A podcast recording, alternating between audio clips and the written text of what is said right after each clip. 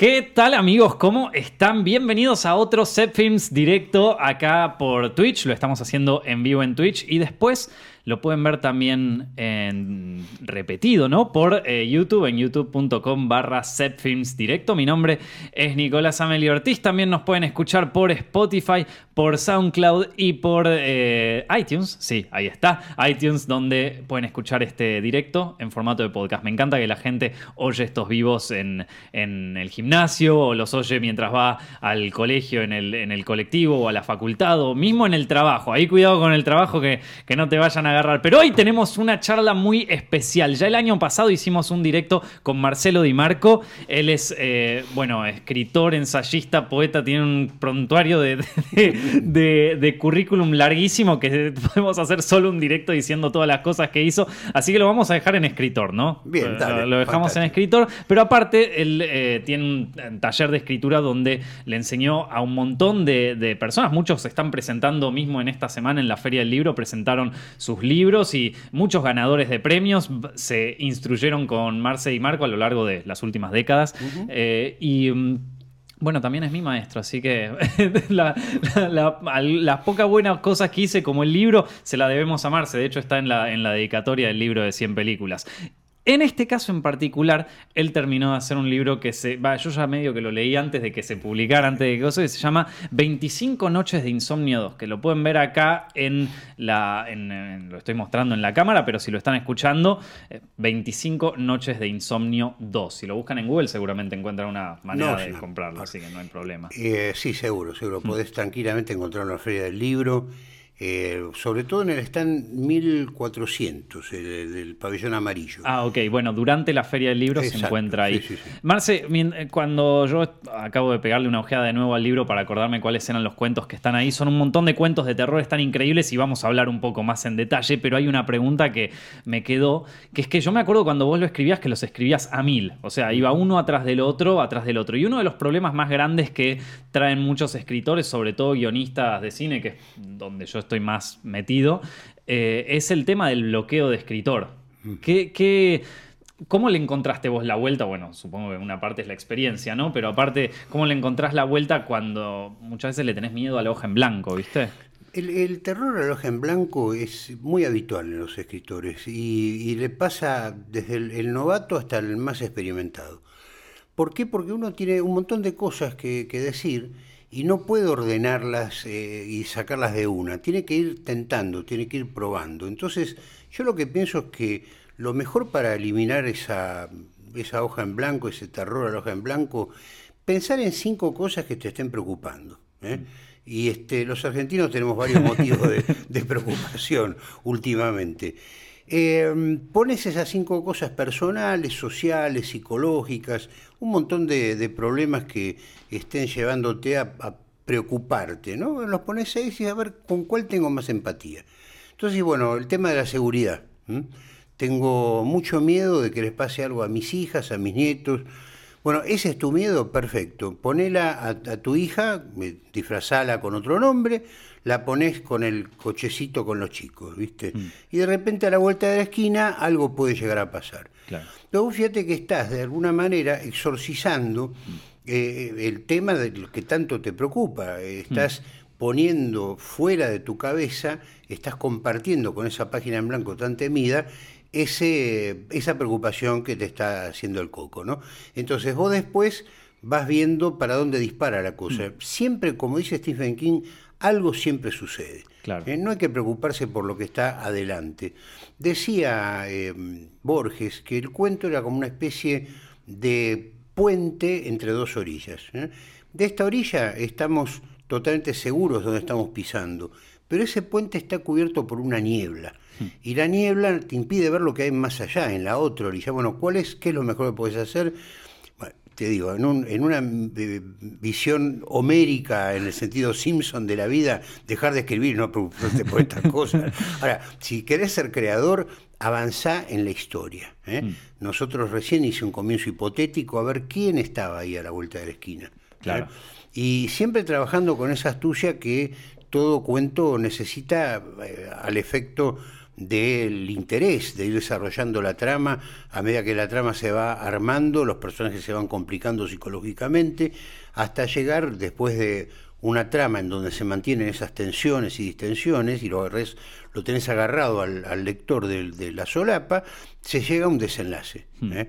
que eso es lo que más cuesta, honestamente eso es lo que más cuesta. Claro, eh, bueno, lo que tiene de bueno este libro, que también tenía 25.1, es que vos lees todos los cuentos y después cuando terminás el libro está la, eh, hay toda una parte dedicada a explicar de dónde salió la inspiración, cómo, cómo fue que desarrollaste ese. Es como un detrás de escena de, cada cuento, que eso es, por lo menos no se ve mucho en escritura, que revelen un poco cuál, cuál es el trabajo detrás.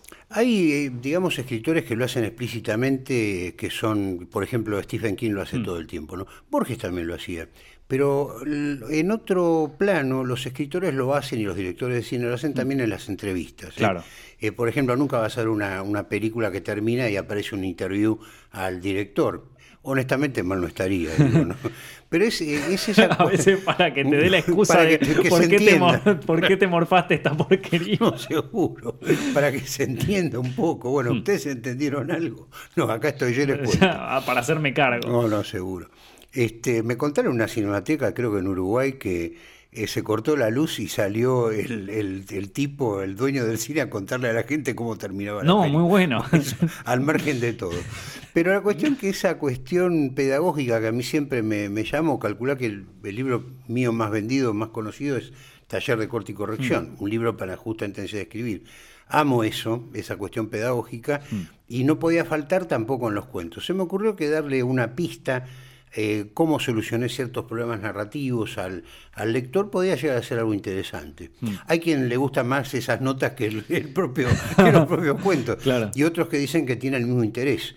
No, es que hay unas notas de, acá que son, o sea, que te dan cuenta muy bien cuál es el proceso creativo. Hay un libro parecido que yo, que yo tengo sobre dirección de cine que lo escribió Sidney Lumet, mm. que, que, habla él también sobre su proceso. Y Capaz que no, me, no, son tus películas preferidas, la de Sidney Lumet, o capaz que él como director no te parece el mejor, pero el tipo es tan claro, en su libro sobre cómo es el, cómo se hace una película, que eso al final te termina nutriendo muchísimo y, te, y, por eso te, capaz que a la gente le termina gustando más que, los cuentos en sí, porque es, es, muy claro y es muy didáctico y, hay, y revela algunas cosas que muchos escritores no lo llegás a ver o como decís vos, tenés que buscar una entrevista o tenés que indagar mucho más a fondo. Me decía un alumno que leyó dos cuentos del libro y eso lo ayudó a destrabar su propio cuento. Claro. De golpe dijo, bueno, acá tengo un problema, me quedé acá. Mm. Fue la lectura de un par de cuentos del libro nuevo de, de 25 2 y lo ayudó a destrabar su propio cuento. Y aclaro una cosa, los argumentos eran completamente distintos, mm. tanto de los dos míos como los de él. Los tres no se parecían para nada. No, claro. Pero hay una estructura que mm. sostiene todo cuento y que es lo que realmente se hace que sea un mm. cuento, ¿viste? Vos tenés un vehículo con cuatro ruedas, bueno, se parece a, eh, a un auto, ¿no? Puede ser un carro, en ese caso mm. no, no, nos metemos, pero eh, detrás de la Ferrari está el Forte, ¿viste? Y eso es justamente lo que hace que algo sea una, una esencia. Está la, la, esencia anécdota, la esencia caso, retrato, escena y, después está el cuento. Claro, pero viste que... Mm, o, sea, siempre, siempre llama la atención que hay, un, hay personas como que les interesa la parte creativa de hacer guiones, eh, no sé, libros, cuentos, novelas, tienen mil ideas, pero no hicieron nada. Y acá también se ve como un poco lo que, el sacrificio que implica eso, de dedicarle un tiempo, dedicarle horas, donde a veces Capaz que, o sea, el cuento queda buenísimo, pero vos lo sufriste ese, ese parto. Es, un, es como todo parto, o sea, un, parto... Eh, decía, vos es que Narciso y Golmundo, una gran novela de Germán Gess, Germán Gess contempló un parto y se dio cuenta que la expresión de la mujer en el momento del parto era muy, muy parecida a la expresión en el momento del orgasmo. Hmm. Mira qué interesante, ¿no? Em, tenemos un proceso de, parto doloroso, pero también gozoso. Hmm. Porque al mismo tiempo uno se va enterando de lo que realmente quiere escribir. Hmm. Y es un goce, ese ser el primer lector de tu propia obra. Claro. Eh, yo no parto de ninguna, ninguna este, escaleta ni nada parecido, ¿no? Eh, empiezo a escribir así, como te digo, pongo a una mujer con sus chicos en el cochecito y una esquina que vaya a saber quién hay, quién hay del otro lado. Ni yo lo sé. Y vas viendo qué Y pasa. voy viendo, y voy- los voy dejando. Eh, Stephen King eh, decía, ¿para qué agarrarlos de la mano a los personajes y hacer lo que uno quiere? Mm. Yo los llevo de la mano, pero para el lugar en donde ellos quieren ir. Sin embargo, a veces a tus alumnos les recomendás que hagan una escaleta con los personajes. o- A, ve- a veces sí cuando veo que el temperamento de ese alumno da para eso, porque hay gente, lo- he tenido ex- excelentes escritores en el taller, que no pueden avanzar si no tienen previamente la, la escaleta, digamos, el Claro. primero pasa esto, después, y recién ahí se ponen a escribir. A mí me parece que no puedo recomendar una cosa o la otra, por eso veo cada, cada temperamento, digo, a vos te sirve esto, a vos te viene mejor empezar, es más divertido aparte entre nosotros, ¿no? Sí. darte cuenta, vos que sos un creador, darte cuenta de qué estás creando y a Mm. dónde va la cosa es una maravilla eso, ¿no? Eh, así que no puedo recomendar una cosa o la otra, cada uno se conoce, ¿no? Y se va conociendo a medida que escribe. Claro. La cuestión pasa por ahí. Eh, hay gente que le sirve y otra que no. Mm. A mí, la verdad, me gusta sentarme frente a la compu como si estuviera ante una pantalla de cine Sí. y ahí enterarme. Pero bueno, la cuestión es que mucha gente tiene muchas lecturas, sin lo cual no se puede, muchas lecturas de guiones, muchas vistas de películas, pero realmente nunca se metieron a investigar en el cómo se hace. Mm. Y bueno, ahí van a tener que ir tocando oído o acudir a, a un maestro, digo, ¿no? Esa- Claro. Esa es la cuestión. Sí, también una batalla interna constante de tratar de terminar el, de- o sea, de tratar de terminar la obra, que a veces es, in- o sea, lleva mucho tiempo y mucho, mucha cabeza. Hay, hay veces que yo he, te- he tenido bloqueos de- durante el cuento y sin saber a dónde iban a parar y no se me ocurría nada, Mm. no venía nada, nada. Los personajes se quedaban inquietos y por ahí fueron cuatro meses de, de esperar a ver qué pasa, me entero de lo que pasa y después qué tengo que hacer. Bueno, tratar de disfrazar de espontaneidad esa acción. Claro. Que na- nadie se da cuenta. En Victoria entre las sombras, en la novela, hubo un lapso de cinco años entre el momento que Palmira está apuntando con la navaja en el- la escena de Mm. estacionamiento Sí. a ver quién es el primero, le dice la mala de la película, le dice a ver quién es el primero. Y ahí me quedé. Ahora el lector lo único que tiene que hacer, dar vuelta a la página. Pero ahí hay cinco años. Exacto, en esa, en esa, fíjate, en esa vuelta de página hay cinco años. Y entre la, y en, y en la, deses- va, la desesperación, en el momento en que pega eso, que, cu- ¿cuál es la mejor opción? ¿Desesperar, esperar, dejar el cuento ahí tranquilo? El, te- el Eh, tema es esperar. Mira, hay, hay tantos proyectos, tantas cosas maravillosas que uno puede hacer al mismo tiempo. Hmm. Lo dejas ahí y decís, bueno, no, no forzarlo. Es, Claro. es como una relación amorosa, no puedes forzar las cosas. La- las relaciones interpersonales no se pueden forzar. Hmm. Y la cuestión es que se va aprendiendo sobre la marcha y de acuerdo con lo que los personajes te van dictando. Claro. Otra no le veo, la verdad que no hay. No, bueno, este- está está súper interesante. Y aparte, eh, bueno, y eso se dice bastante en, est- en estos cuentos que, que vienen en la parte de atrás, obvio, pero cuando vos los lees pasa eso, que son súper. Se, se te pasan enseguida o los lees enseguida, te sorprenden los finales y de repente después lees bien cómo, cómo se fue articulando. Y vos dijiste al principio del podcast este tema de anotar las preocupaciones. O sea, un escritor sin preocupaciones, ¿existe? Y no puede ser. El, el- el escritor es el, el más preocupado, el creador es el más preocupado de todos, porque eh, tiene una misión que es fundamental y muchas veces uno pierde noción del lugar eh, que ocupa en la sociedad. Eh, una, vos es que Homero es un personaje inventado, no, no digo Simpson, ¿eh? Homero, el, el escritor de la Odisea, eh, es un personaje inventado. Homero es una raíz griega que significa el que habla por todos. Por eso era ciego. Ah. ¿Ves? Porque el tipo hablaba por toda la comunidad, hablaba por todo el pueblo. Era un anónimo en el fondo, Sí. no, no existió de carne y hueso un señor llamado Homero. Bueno, es el tipo, el, el- el chamán de la tribu, que tiene que contarte, tiene que devolverte en mitos tu propia historia. Nosotros vivimos en una sociedad, no solamente en Argentina, en el mundo, muy, muy violenta, y sin darnos cuenta del nivel de violencia que hay, vamos como corderitos al matadero. Par- perfecto. Tiene que haber alguien que te diga eso. Miren, muchachos, si van por este camino les va a pasar esto, ¿viste? O sea, córtenla. Eh, Nosotros el otro día vimos esta muy buena versión de Cementerio de Animales. Sí. ¿eh? Bueno, ahí tenés una metáfora im- im- importantísima. O sea, eh, no jodas con el más allá. eh, Claro. Pará, o sea, tenés tus relaciones acá, encauzá en todo caso en una religión tu eh, preocupación, pero no andes tratando de eh, ir en contra de la naturaleza. Es un buen mensaje. No sé si Stephen King tenía esa metáfora en la cabeza. Mm. Pero sí la preocupación, es una preocupación que, todos tenemos. El, más allá, ver qué es lo que pasa después de la muerte. Por eso llama tanto la atención el terror mm. y, el, género como, como el género sobrenatural. Entonces, bueno, creo que contesta de alguna manera la pregunta el hecho de que eh, hay preocupaciones que son esenciales mm. y que esas eh, son las que el artista maneja. Si no maneja eso, es un simple divertimento.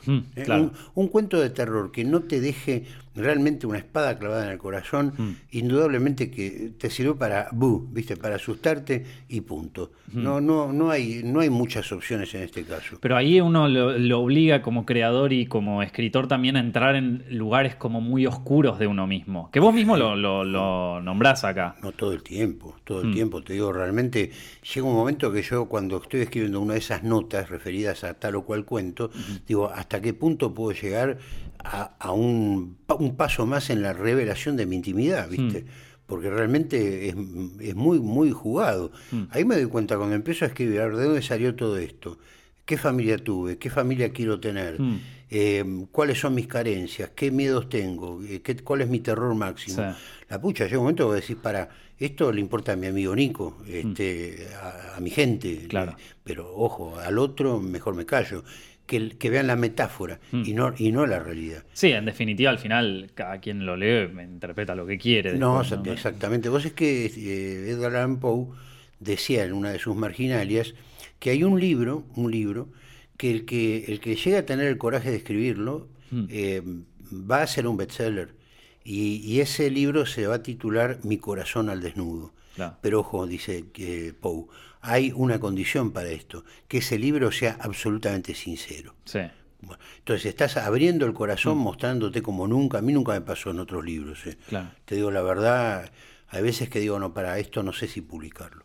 Ah, sí. Mm, y viste, es lo que te decía recién. Eh, mejor de. Hay notas que vos habrás visto y dices, bueno, y mejor dejémoslo ahí. Claro, sí, sí. Porque realmente más no, más no puedo decir. Llega un poco más adelante sería revelar un costado de mi intimidad muy fuerte. ¿no? no, y más allá de revelar también es buscarlo vos mismo, o sea, meterte en una cueva de la que viste, en la que nunca entraste y que andás a ver qué te encontrás, viste. E, esa es la cuestión. E, e, entrás en un, en un lugar que tenés que salir para poder dar cuenta de eso. Acordate lo del artista que habla por todo. Si vos te quedas enquistado ahí, es la locura. Pero bueno, ah, es la locura. Sí, ahí encerrado, ahí terminás en una celda colchada. Claro. Pero bueno, o sea que en, hasta ahora venimos hablando un poco sobre las eh, sobre cómo evitar el bloqueo de escritura. Una parte es, eh, bueno, directamente eh, escribiendo las preocupaciones que, que uno tiene, anotándoselas y escribir sobre eso medio disfrazado de un monstruo, de una persona que no conocemos, pero que en realidad sí conocemos, eh, y ahí va saliendo la historia. Después hablamos de que, no tener preocupaciones es, un problema para, para, el escritor, de a veces explorar lugares oscuros. Claro, por eso después entendés por qué todos los escritores, algunos terminaron re locos, o tipo Maupassant que terminó re con delirios así de paranoia.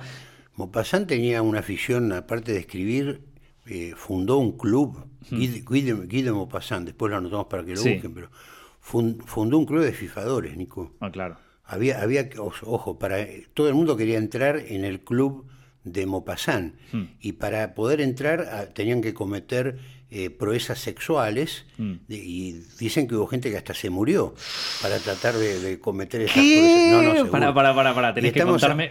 Vamos a ser más específicos con esa historia porque no O sea que el tipo armó. Estamos hablando de un escritor de fines del siglo XIX, ¿no? Exactamente. Que fundó, o sea, era un tipo que aparte estaba medio chiflado. Vos lees los cuentos de Maupassant y ya decís, este tipo no estaba muy bien de la cabeza, o por lo menos estaba, algún grado de esquizofrenia tenía, y encima fundó un club donde la gente o sea, tenía que coger de una manera especial para, Poder, para, poder entrar. para poder entrar. Y una vez que entrabas, ¿qué había? Era el Palacio de los Placeres eso, digamos, pero la cuestión es que Maupassant, gracias a eso, vivió hasta los 40 años. Me estás jodiendo. O sea, una especie de proxeneta. Eh, no, no, no, no. Vos, vos ves, eh, él, él como activo, eh, no, no, no sabés, digamos. En esa época creo que se cogía más que ahora, eso seguro. Y sí. Pero vos fíjate que Maupassant, vos lo ves en fotos y tiene esos mostachos, parece un abuelito. Bueno, Claro. ese hombre tenía treinta y pico, casi 40 años. En esa época era muy distinto. Sí. Este, y bueno, la locura de Maupassant vino por la sífilis. Ah, claro. Con- concretamente, el- el- hay una en el último grado de la sífilis, de Mm. la sífilis se llama tabes dorsal. Vos y yo estamos hablando juntos.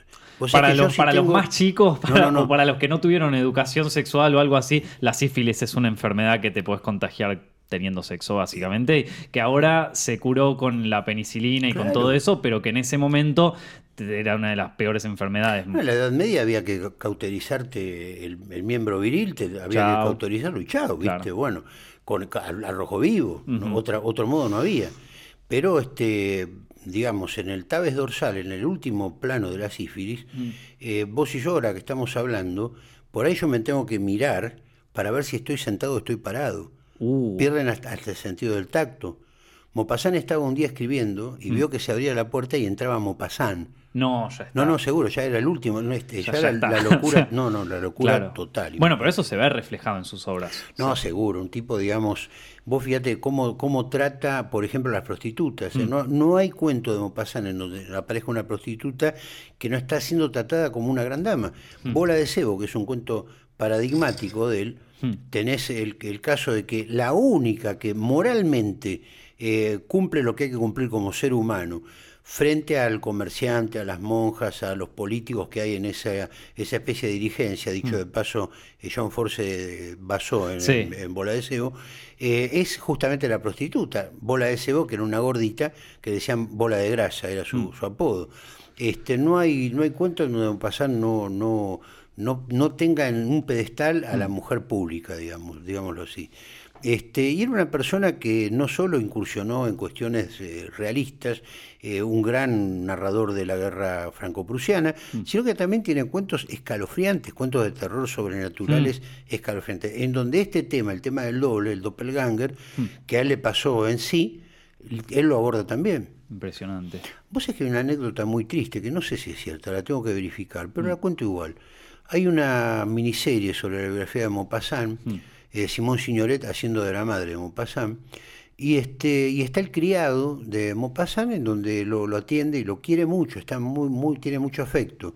Y en los últimos momentos de su vida, y Maupassant le dice, ¿es cierto que yo escribía libros? No, Le pregunta a su criado, ¿es cierto que yo escribía libros? claro. Y el hombre le contesta llorando, eh, y de los mejores que se han escrito, señor, le dice. Imagínate llegar a un punto así, se paga muy caro el pecado, ¿no? No, ni hablar, sí, sí, pero tremendo. Esto, eh, y claro, ahí cruza medio lo que es la vida personal del autor, ahí está muy, muy pegada a lo que era su... Inextricablemente pegada, tal cual. Hay, hay, hay algunos. ¿A vos, a vos te gustaría encontrarte con un autor así como, o sea, co- como pasando, como esto? Porque hay veces donde yo pienso de golpe, me dicen, bueno, hay una pregunta que llega muy seguido acá a los directos y todo, ¿con qué director te gustaría hacer una película?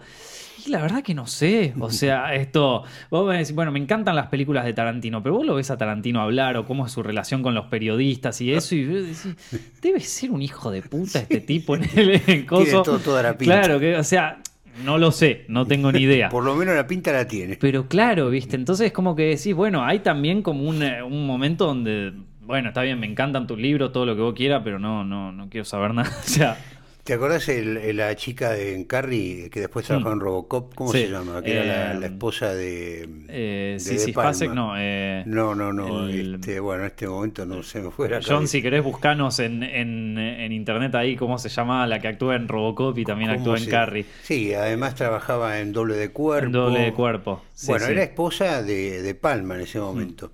Y los periodistas le preguntaron una vez, dice, ¿cómo es vivir con Brian de Palma? Un tipo recontra jodido. Brian, es un osito de peluche. Claro, Dice, sí. Claro. Y el pe- los peores de los errores, está- el de los horrores estaban puestos en las películas de Palma Sí. y resulta que para ella era un osito de peluche. Fueron esas palabras, exactamente. Bueno, viste que hay gente que te dice sobre políticos y sobre gente así que en la política o en, o no sé, o en el rubro que se dediquen, que son como los más jodidos y que qué sé yo, o también lo dicen mucho de narcotraficantes, ponele, que dicen que son la gente más jodida del mundo, que te- pero después llegan a su casa y son el mejor padre, la mejor... hay, eh, o sea, eh, bueno, una doble personalidad ahí fuerte, pero... Y los tipos hacen lo que tienen que hacer. Claro. La, gente inescrupulosa hace lo que tiene que hacer. Mm. Pero si me, o sea, cueste lo que cueste y, sobre todo que le cueste al otro, ¿no? Ahora, si vos me preguntás un autor que yo asocio como Pasán, es absolutamente, no puedes dejar de asociarlo, eh, es Edgar Allan Poe. A mí me encantaría encontrarme con él, tomar un, par de ajenjos y, este, y preguntarle cuestiones básicas de la narración, a ver qué no escribió él, ¿no? Claro. O sea, preguntarle, mira, vos en Hawthorne ya definiste lo que es el cuento moderno. Contame algo que, que no hayas que tengas en los márgenes y que siempre quisiste escribir y nunca escribiste. Claro. Porque si vamos al caso Maupassant en su época, estamos eh, Poe, en su época estamos hablando de mediados del siglo XIX, mm. eh, de, honestamente escribió todo lo, y, de la manera, y contó de la manera en que uno tenía que escribir. Mm. Si vos lo ves al lado de sus contemporáneos, Agarrá, por ejemplo, Washington Irving, agarrá eh, la, leyenda de gente sin cabeza. Claro. es un embole, ¿viste? Honestamente. Al lado de lo Al lado de Poe. Poe mm. eh, digamos, hablando del Forte y la Ferrari, bueno, Poe fue una Ferrari en época de Forte. Pero que aparte Poe se ve, o sea, escribía como eh, para, para ganarse el mango, ¿no? No, no es que, no es que escribía de, como Lovecraft, que escribía por, porque tenía también una razón más como de de mm, prestigio, sino como que el tipo escribía para, para, pagar las cuentas. Básicamente para comer, eh, había veces que no comía, a veces que tenía que encontrarse con un editor y no podía ir porque no tenía ropa. Eh, fue una vida bastante, bastante difícil. ¿no? Calcule mm, el, el oyente, eh, nuestra audiencia en este momento, que todavía no había empezado, faltaban 30 años para mm, la eh, guerra civil norteamericana, la guerra de secesión. Eh, todavía no estaba implantado el tema del lejano oeste. Hmm. El lejano oeste empezó con el fin de la guerra de secesión. Claro. Este, ahí empezó la cosa, pero lo que puede llegar a haber sido Estados Unidos en los años 30, lógicamente que en Boston y toda la zona de Nueva Inglaterra en donde se manejaba Poe, era otra sociedad hmm. aristocrática, bueno, él eh, estaba absolutamente en contra de esa sociedad aristocrática, digamos, hmm. ¿no? Eh, calcula que fue militar él también. Hmm. Entró en, West Point, eh, fue un huerfanito, no te, a los dos años se había quedado sin padre y sin madre, lo recoge una mujer de, de un comerciante en sedas, mm. este, el señor Alan, por eso el nombre Alan, ah, mira. Alan Poe, porque Alan fue el, padre adoptivo de él, que no le daba ni cinco de bola, la madre, la madrastra, digamos, mm. Eh, sí, lo atendí todo, pero trataban de dar una educación y el tipo era un salvaje, ¿viste? se metía en el... Una vez se había peleado con un compañero en West Point, porque mm. se metió lo metieron en West Point, llegó a sargento, ¿eh? y, y se dice que combatió en Crimea también, atenti. Pero bueno, era eso, este, era un marín. sí, sí, sí. Este, este. Y vos sabés que una vez se había peleado con un, eh, un compañero de, la institución y bueno, entra haciéndose el borracho, había unos que estaban jugando las cartas mm. y el tipo entra con una bolsa de arpillera, ¿no? como si fuera una pelota de fútbol adentro, haciéndola balancear, y estos tenían una vela, y este dice, bueno, me harté de fulano de tal, y acá está su cabeza. Y era una gallina. Ah. Pero le, les tira, es una anécdota poco conocida de Poe. Les tira la vela y los tipos salen corriendo, imagínate. Todavía no había escrito nada, pero ya, ya, asustaba gente. Sabía armar la puesta en escena. y dicen que ya asustaba gente porque tenía los, los criados negros, de, mm. y sobre todo las criadas negras de, de, la familia, una familia de alta posición, tenían sus historias de aparecidos, zombies, muertos vivos y todo, y en la cocina al pequeño Eddie le llenaban la cabeza. Bueno, de alguna manera la, locura se va constituyendo. No, no sé entonces si me gustaría juntarme con Poe. no, dicen que era un buen tipo también. Al, mismo tiempo, no, no. No, la, la, gente que lo trató tenía mucho éxito con las minas, eso mm. sí impresionante. Era, era este, realmente un tipo muy seductor. Hmm. Si vos ves las fotos, ves un tipo muy torturado, pero... Parece un poco a Darío Argento. Y sí, sí. un poco las facciones son parecidas. Exactamente. Hmm. Dicho de paso, vos te parece bastante Argento, ¿eh? al primer Argento. ¿No, ¿viste, la, ¿no viste las fotos jóvenes? No. Tenía pelo. Está asignado por el talento, es- eso es así. Qué grande Argento. Eh, no, y maravilloso. Pero Poe, por ejemplo, tiene una mirada de ojos celestes y todo, ¿viste? Y el tipo tiene una labia muy grande. Mm. Y Eh, sí, y claro, no- también que te venga a chamullar Poe, o Claro, sea, es como, la- bueno, ya está, amigo, ¿no? No, el tipo, el tipo manejaba, calcula que murió a los 40 años, otro que murió a los 40. Eh, se conocía cinco idiomas el tipo, No, claro. ni- ningún problema, manejaba los latines maravillosamente, tiene una gran educación Mm. y sobre todo una educación autodidacta, eh, que eso es algo que yo recomiendo mucho. Sí, ¿cómo, cómo sería eso? Y lo que te pregunté una vez a vos, Mm. Nico, a ver si lo, lo podemos decir al aire. ¿eh? Yo una vez te digo, Nico, vos eso- esos eh, tutoriales maravillosos que pones en los primeros años de tu canal, ¿no? Mm. Sí.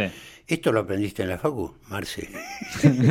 o sea, yo ya sabía la respuesta, No, se, claro. puede, se puede decir Sí, eso. sí. Y bueno, la, la facultad es un referente, No, a ver, yo, nada en- más, un punto de referencia, quiero decir. Pa- para aclarar un poco, porque es, es verdad lo, eh, que muchos de esos videos no, no, no, son, no reflejan lo que aprendí en la facultad, sin embargo yo todo el tiempo y sobre todo cuando hacíamos los seminarios de cine, eh, siempre aconsejé que si la gente puede estudiar... eh, cine o en este caso literatura o algo así que lo haga porque es una es un privilegio que no pueden tener muchos mucho menos eh, en- con la economía como está y con todo esto es es súper complicado más en Latinoamérica. Entonces si alguien puede tener ese privilegio donde aparte más allá de lo que te puedan enseñar vas a conocer gente que quiere dedicarse a eso y que muchos de ellos quizás que lo- te los vuelvas a cruzar en el en la industria en el en el trabajo eh, o en la calle pidiendo monedas pero eh, Hay, una pero- anécdota de Hitchell en ese sentido. ah sí Sí, cuando, cuando el gordo empezó a pisar fuerte en los estudios, se encontró con un tiracables anciano, que fue el productor que lo atendió por primera vez en sus películas. mira Ojo. sí sí sí Este hombre ya en su ancianidad pasó de ser un productor, pasó a tiracables. Hmm. y bueno Así que, mira, hay, hay un lema que yo he visto una vez en una zapatería.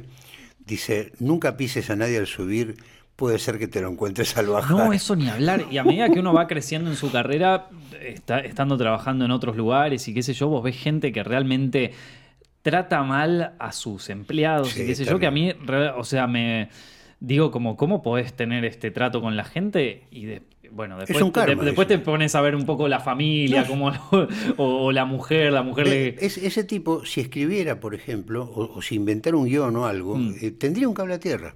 Eh, Es, es, es una víctima, él que también victimiza a los demás. Es una víctima y después es victimario. Claro. Si tuviera un cable a tierra, que es la, la creación, y bueno, ahí el tipo quema fusibles antes de quemar gente, ¿viste? Claro, sí, sí. E- Ese es el tema. Entonces, bueno, ahí está la, la cuestión. Con lo de punto de referencia yo hablaba de eso, ¿no? De, la, de la cosa hasta yo te diría extra facultad, lo que, lo que rodea Exacto, sí, sí, sí. Pero ¿cómo, ¿cómo aprendió Tarantino cine? No, Tarantino- viendo cine, o sea, Tarantino, él- él lo Tarantino fue empleado de un videoclub. Sí. Y bueno, ¿qué hacía en su rato de ocio? Bueno, claro, pero hay que pensar también, y esto yo lo digo bastante, que Tarantino era un enfermo por el cine. O sea, y, y mi- mucho lo dicen la gente que se cruzó con él o que, o que trabaja con él, que es un tipo que solamente te habla de películas. O sea, te sentás en un bar y no te habla de una mina, no te habla del trabajo, no te habla de películas. Y está, respira películas todo el tiempo. Yo no sé cuánta gente tiene el amor por las películas que tenía Tarantino y lo tiene tan que te habla bien de las películas de Iron Man y que te habla bien de las películas de- del año 70 del western Claro. y que le gusta también indagar sobre eh, el cine porno de los años 60. O sea, es como que un tipo que cinéfilo pero a pleno. No todo el mundo tiene ese amor. Yo mismo tampoco sé hasta cuánto llega mi amor con el cine como, como este tipo, pero eh, lo, lo que digo es que eh, hay que muchos a veces se agarran de una frase así como para justificar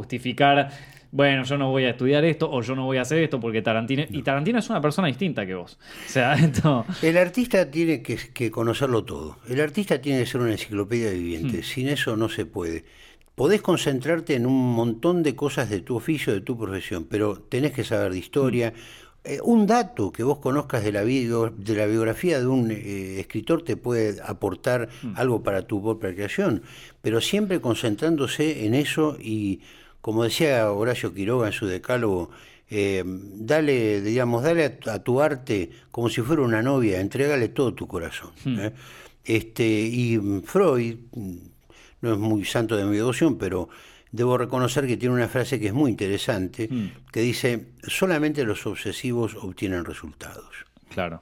Esa es la cuestión. Está bien, sí, sí. Pasa que vos podés ser un obsesivo no creativo, con lo cual estás, tu obsesión mandarla contra los demás, como decíamos recién, o un tipo que crea, que está con- constantemente en, en la alegría de la creación, eh, buscando comunicarse con la gente, no este, aborreciendo a la gente. Es muy diferente. Se necesita mucho amor para ser artista también. Sí. Yo creo que estoy totalmente convencido. No se habla mucho de esto, pero yo diría que parecería un lugar común, pero no se habla de esto. Es paradojal.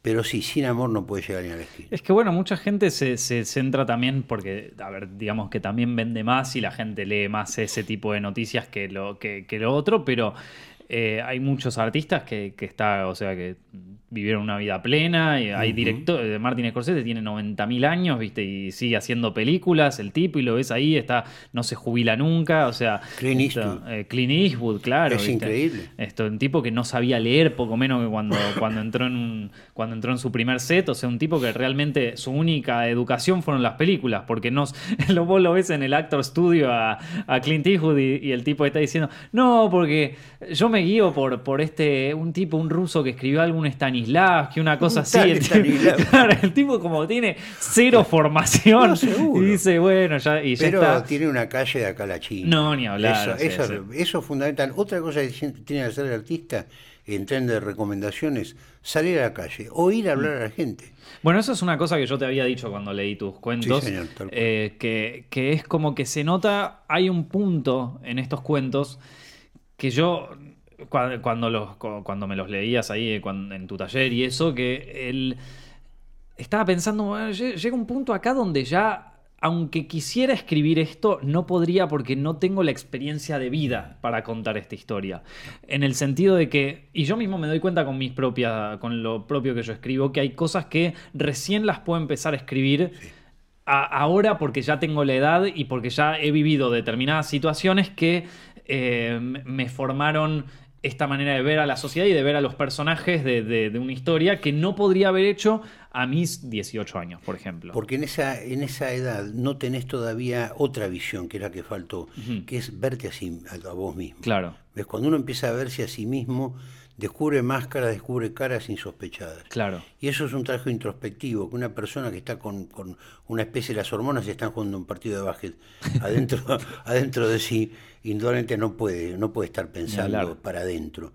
A medida que uno va envejeciendo, va mirando más para adentro, se hace más introspectivo. Ojo, eh, sin dejar de ser extrovertido. No, Me sí, refiero los momentos de introspección y- intelectual y sentimental, cuando empezás a mirar para adentro y bueno, vas aprendiendo a conocerte. Y de esa manera empezás a conocer a la humanidad, porque en un hombre se concentra la humanidad. Y podés ser más sincero también con vos mismo. Totalmente. En el sentido de que no tenés, eh, de, de que ya está, ya no te vas a... Listo, no, no, acá no, no, no vas a, a- a cambiar de fortuna escribiendo tal o cual cuento nuevo, ¿viste? No, claro. Eh, la vida de uno se cifra, hay un momento en donde uno dice, bueno, ac- acá llegué a la verdad máxima de mi vida. Y esto soy yo y esto, esta es la gente que yo formé y creé a mi alrededor. Por eso. Calcula que este año cumplo 40 años de coordinar talleres, nada más ni nada menos. Así que ayer lo hicimos unos festejos en la, en la Feria del Libro. Son muchos años de tratar mucha gente. No sé cuán- cuánta gente habrá pasado por el taller, pero yo creo que más de mil personas han pasado tranquilamente. ¿Seguro? Yo creo que sí. Sí, pero más allá de la- del, del laburo en sí, una, una experiencia de vida, de, de, de- Claro, no, de- calle, de, de estar de coso. Por eso te decía, hay algunos cuentos donde ya eh, noto que como que esto no lo no, no podría, aunque quisiera, Ni yo. eh, claro, Son experiencias que yo todavía no había vivido. Calcula que prácticamente el- todos los cuentos son autobiográficos, en el caso. Disfrazados, Sí. eh, maquillados, irreconocibles en cuanto a la experiencia original.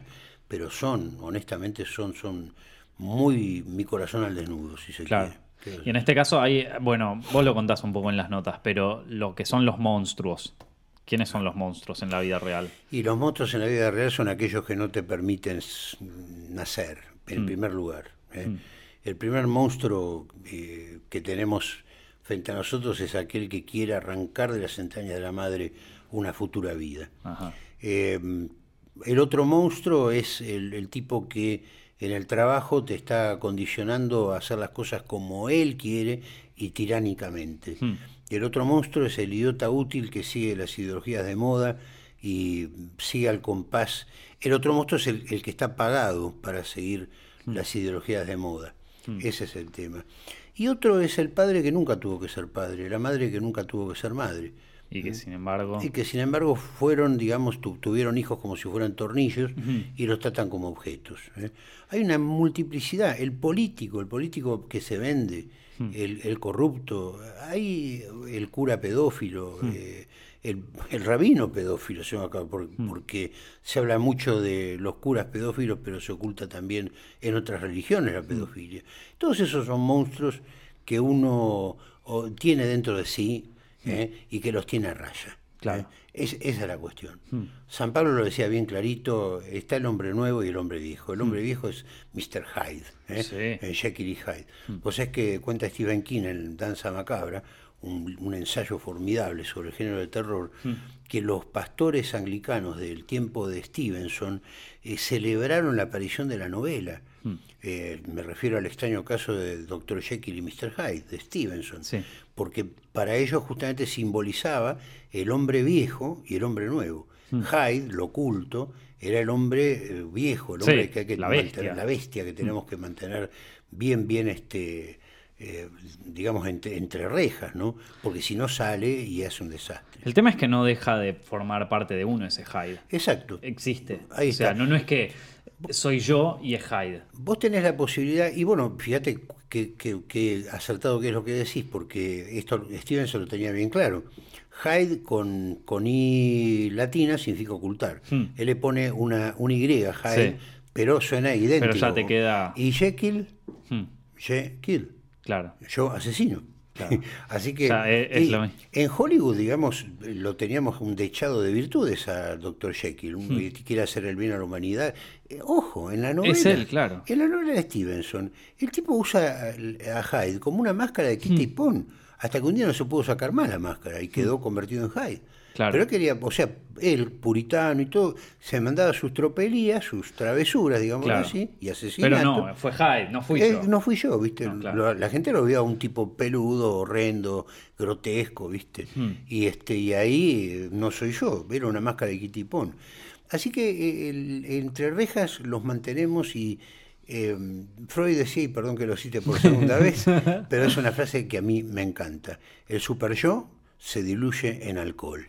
Ah, claro. Ahí está, ahí está la cuestión. El super yo, para los que recién llegan, es, eh, digamos, la- una de las supersticiones freudianas, pero Hmm. él decía que todo, todo lo que a uno lo contiene, lo que contiene a la bestia, era el super yo. Por ejemplo, una estructura de personalidad super yoica, el tipo reprimido, Sí. que tiene a la bestia muy, pero muy encajonada. Pero ¿no? un día sale. Y un día sale. ¿Cómo sale? Se diluye en alcohol. Hmm. ¿Mm? La droga. No, claro, sí. Bueno, es que sí, es que de una manera lo- hay mucha gente que lo tapa en drogas ese coso, pero sí existe. O sea, vos, vos decís la- la- las supersticiones eh, freudianas y eso, yo sé que no te gusta mucho la psicología, pero ayuda mucho para escribir. No, seguro. Conocer la psicología. Digam- le- Digamos, si bien no la psicología, a lo mejor el espíritu de la psicología. Claro. Todo lo que, o sea, lo que la gente tiene en la cabeza acerca de lo que es la psicología. Hmm, exacto. Pero bueno, si a nosotros los católicos nos dicen el Padre, el Hijo, Espíritu Santo es una superstición, bueno, también yo super yo inconsciente también es una superstición. Ah, no, bueno, sí. Lo siento está- mucho.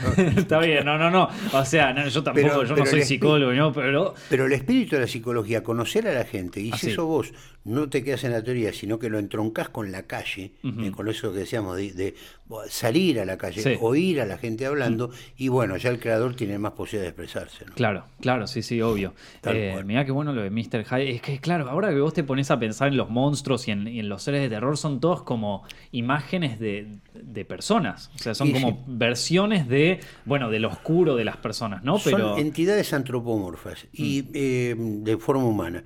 Eh, decía King en ese mismo ensayo que la literatura de terror y el cine de terror y, los cuentos y Mm. lo, lo que vos te, te encanta filmar también y ver, ¿m? eh, la verdad, el, eh, King dice que sale de tres naipes del tarot, trae tres significativos naipes del tarot. Eh, los tres mitos de, lo- de los, de los cuales nacieron, digamos, el hombre lobo, Frankenstein y, este, y Drácula, son, por un lado, Bram Stoker, el vampiro. Sí. Eh, de ahí sale Drácula, pero también sale, por ejemplo, el, el, eh, gerente explotador, Claro. el, el chupasangre. Vos sabés que buscas en el diccionario chupasangre y se habla justamente de un tipo explotador. Hmm. Ahí está, un vampiro psicológico. Sí, eso. Una, una, una madre que tiene a sus hijos sojuzgados este, sin Hmm. dejarlos crecer porque ella no pudo llegar a nada nunca y de repente los está vampirizando. Hmm. Claro. Eh, ahí está. Es verdad. Eh, Y ahí de- también tiene mucho que ver el tema de que la luz del sol al tipo es como que lo coso porque es exponerlo como, como eh, es. Eso te digo que para mí es un pensamiento, jamás se me ocurrió, pero tenés toda la razón. Está clarito en el Evangelio que justamente los, la, la gente de las tinieblas aborrece a la gente de la luz, Hmm. porque su cercanía, la, la- la cercanía con el bueno, digamos, Hmm. ¿no? el buenudo, el bueno, eh, hace que el malo se sienta mal por su propia maldad. Claro. ¿Ve? Que no se puede ver al espejo. No se puede ver al espejo, Oh, interesante. mirá. mirá, este- Ah, este- lindo, lindo podcast. No se, este, pu- ¿eh? no se puede ver al espejo el, No, no, el seguro. Drácula. Es verdad, no, no. Uy, ahí ya podés encontrar Sí, todos los rasgos. no. ¿eh? O Ahí sea, está, ves son así. personas reales. O sea, estos, Son- los, monstruos son gente. Hablando de gente, por ejemplo, el, el mito del hombre lobo, Hmm. digamos, dio eh, todo lo que tiene que ver con psicópatas, Hmm. gente que llega de trabajar de su casa y los revienta a los chicos a patadas, Hmm. este, gente que tiene una, una cara, va a la iglesia y qué sé yo, y de repente hacen cualquier barbaridad después. Ese es un hombre lobo. El mito del hombre lobo nace ni más ni menos que de Jekyll y Hyde. Claro. Y después tenés el- lo que Stephen King llama el horror sin nombre. ¿eh?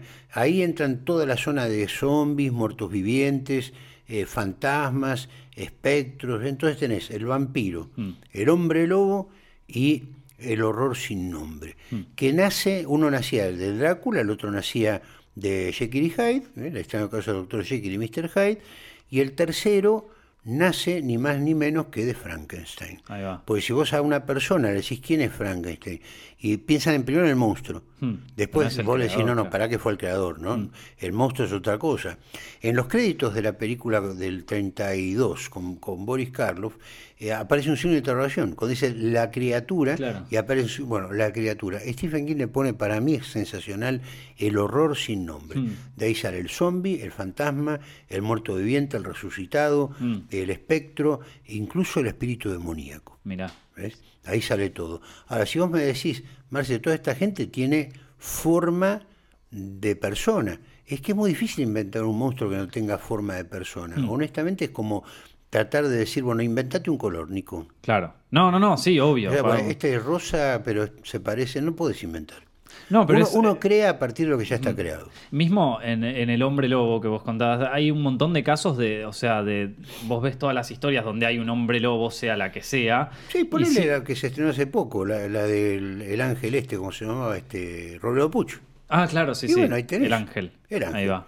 Este, Claro. el- el- ahí tenés un caso que y yo cuando era chiquito me acuerdo que este, era, era, no había momento en el diario o en la radio que no hablaran de este caso. Mm.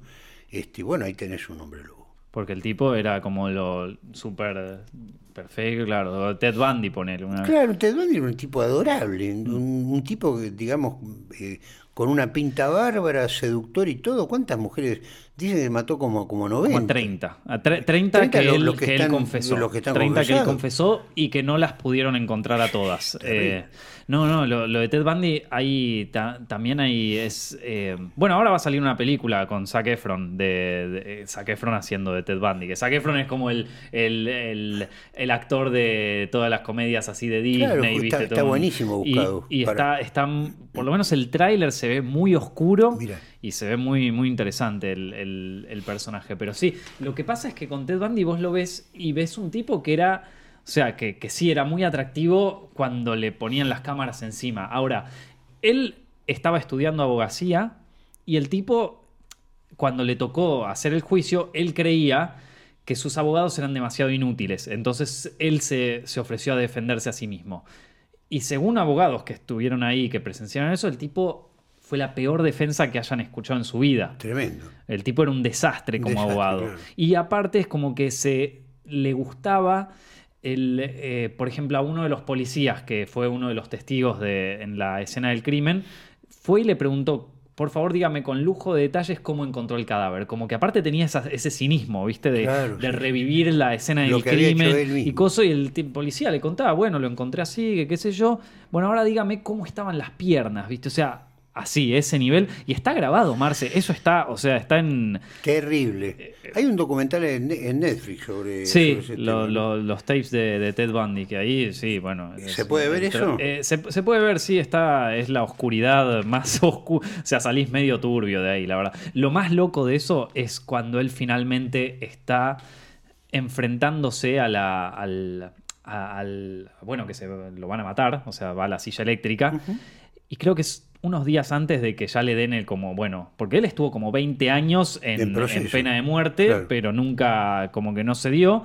Y, y, en un momento dice, bueno, está bien, voy a confesar. Y la voz de Ted Bundy cuando confiesa, porque vos escuchás la voz del tipo y es o sea, es un tipo encantador, después lo escuchas un poco cuando habla para sí mismo en los cosos y es un tipo un poco más como... ¿Y 20 años después? Pero cuando escuchas la confesión es el Joker, el de Batman. Es, un, es la turbiedad. Vos decís, acá salió la bestia, en serio. Terrible. O sea, esa es la. Y escuchás la voz y es como tú, una voz así bien. Mm. Lo escondí acá, ¿viste? Así como, uh, no, no, no, no, no. Mirá lo que dijo una vez este hombre, lo, que escribió. Dice. Eh, la pornografía es como una enfermedad, como una adicción. Yo seguía buscando materiales más potentes, más explícitos, más groseros. Tal como hace un drogadicto usted desea ardientemente algo más potente, más fuerte, algo que le proporcione mayor excitación sexual, hasta que llega el momento en que la pornografía ya no le sirve. Hmm. Y es entonces cuando uno se pregunta si quizás haciendo algo en la realidad experimentará más placer que el que experimenta con solo leer o ver hmm. pornografía. Claro, sí, es que va, un poco por ahí. Igual yo creo que esa frase, esa frase la dijo también en el juzgado, llegando, llegando al final. En el 89. Eh, sí, claro. Eh, y creo que eso ya era como para buscar eh, proyectar su culpa en otra cosa. Eh, para mí, no sé, es, mi interpretación porque después vos ves al... Es muy loco porque al tipo lo tratan de entrevistar y no, y, y no, no te decía una, no te decía una hasta que en un momento el tipo le dijo, che, bueno, a ver, contame. Si vos, si vos fueras uno del miembro de la policía y te llega un caso así, ¿cómo catalogarías a esta persona? Y el tipo agarra, se lleva el grabador a la mano y dice, bueno, yo una persona así, yo creo que es un tipo que tiene unos trastornos desde la niñez, de cuando era chico, y empieza a hablar de él, pero en tercera persona. es una manera de expiar su culpa, tal ¿viste? Cual, tal cual. Eh, Tremendo. no, andás a ver cómo funciona la cabeza de un loco así, ¿no? Pero eh, es como. Entonces yo creo que esa, ya cuando empieza a hablar, porque también habla de nuevo de, también de, de, que, de que su madre en un momento le echa la culpa a la madre, en otro momento le echa la culpa al padre. Yo creo que... John Hyde tiene eh, un asesino londinense, mm. este, las, las quemaba con, con este, calviva a las víctimas. Y de ahí, si no me equivoco, salió la idea de M el vampiro. Ah, mira. De la película maravillosa esta con Peter Lorre, sí. eh, Lang. Mm. Este, que, hay una versión en, Argentina, yo te mostré el otro día. Sí, sí, sí. con este, ¿Cómo se llamaba? Este, Natán Pinzón. El vampiro negro. El vampiro negro, ahí está. Este, pero salió de ahí, este, John Hay eh, tiene una confesión, búsquenla, John Hay, H-A-I-G-H, después lo ponemos. Pero ahí tenés una confesión, pero con, parece con una escritura aparte impecable. Mm. Y me hizo acordar cuando dijiste vos el tema de la vocecita esa, pero bien calculado. Y bueno, el tipo va desparramando culpa. ¿Qué quieren que sea? Así soy yo, ¿viste? ¿Qué voy a hacer? este, Así, de una. Con, este, con el hijo de Sam pasaba exactamente lo mismo. Hmm. tuvo una infancia miserable, ¿viste? Y andaba matando gente a los parejas que se daban besos en los autos. No, tremendo. Iba este pum pum, le, mataba a tiros. Pero bueno, sí, ese es el hombre lobo. Ahí, ahí tenés la, la, metáfora del tipo carilindo, sonriente. Puede ser feo también, mm. pero la cuestión es que no todos los feos son malos. No, para, nada. Este, la cuestión es que ahí está encerrado, en el corazón negro, en, lo más profundo de los vericuetos del alma humana, está encerrado, es, encerrada esa bestia ese monstruo. ¿no? ¿Vos tenés algún cuento preferido de, tu, de este libro, del segundo? A mí me gusta mucho eh, el cuento, es un poco largo para leerlo, pero me gusta mucho ese que transcurre en el cine. El- Ah, sí, sí, la sí. última función. Mm. Ese, ese es un cuento eh, que realmente me, me gusta mucho porque tiene toda una ev- evolución de los personajes. Mm. Es una pareja que están solos en el cine. Y nació justamente de una anécdota que yo fui con Nomi al cine, estábamos completamente solos. Mm.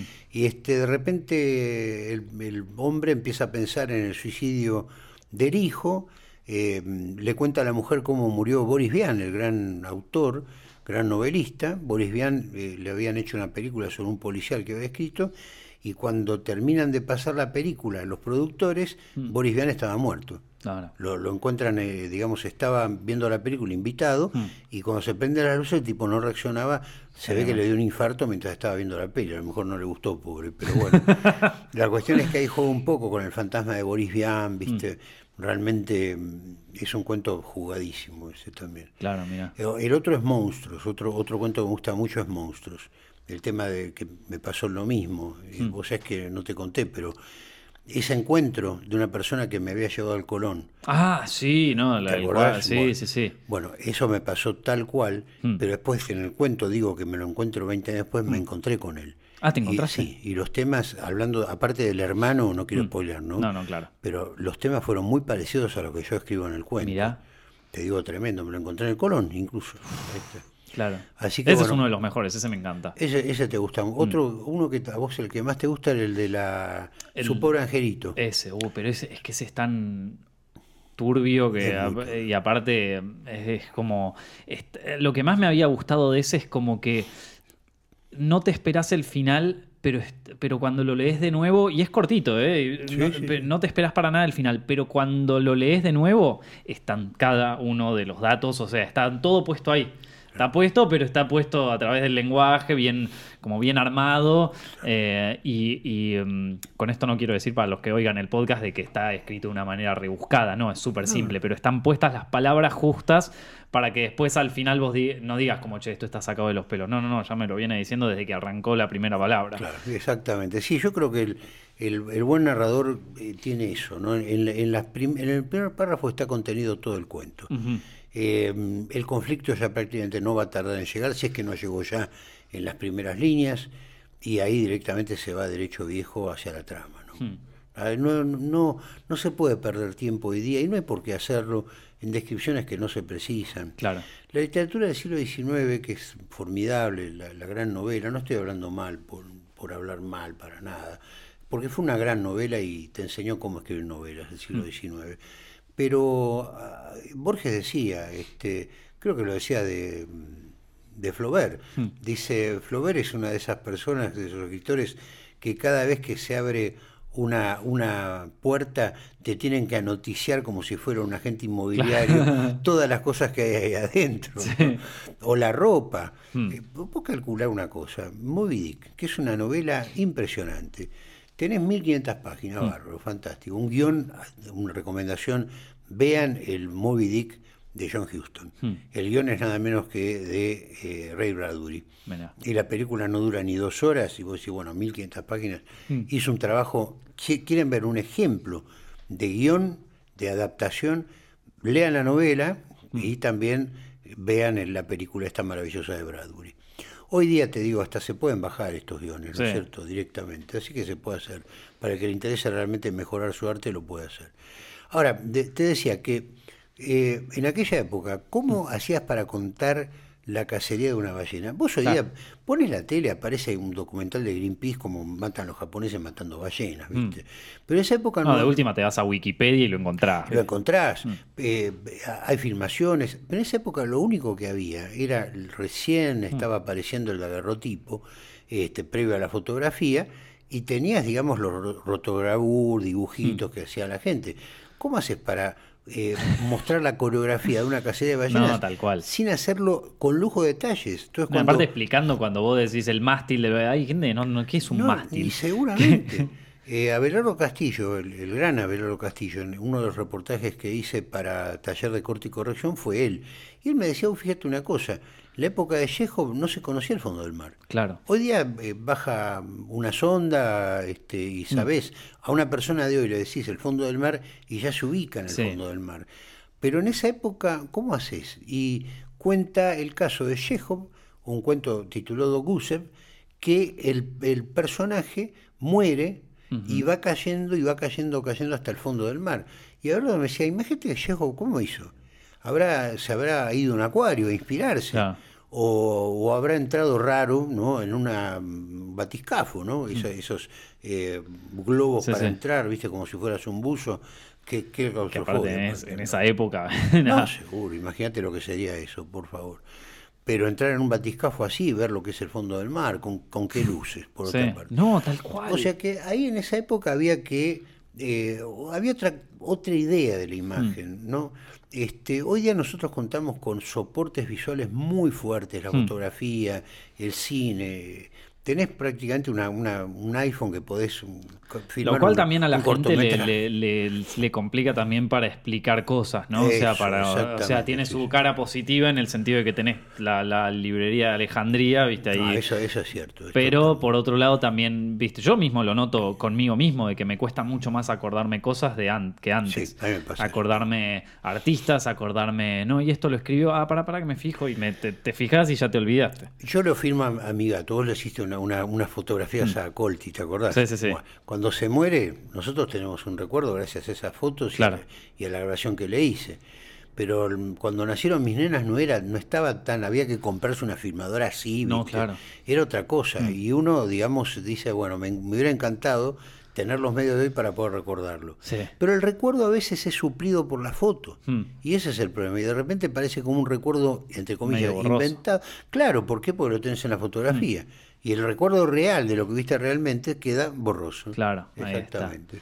Mira, bueno, estuvimos una hora acá en directo por Twitch con Marcelo y Marco, que bueno, nos enseñó cosas sobre escritura, hablamos de monstruos, de libro de terror, de todo. Estuvo bueno este podcast. ¿eh?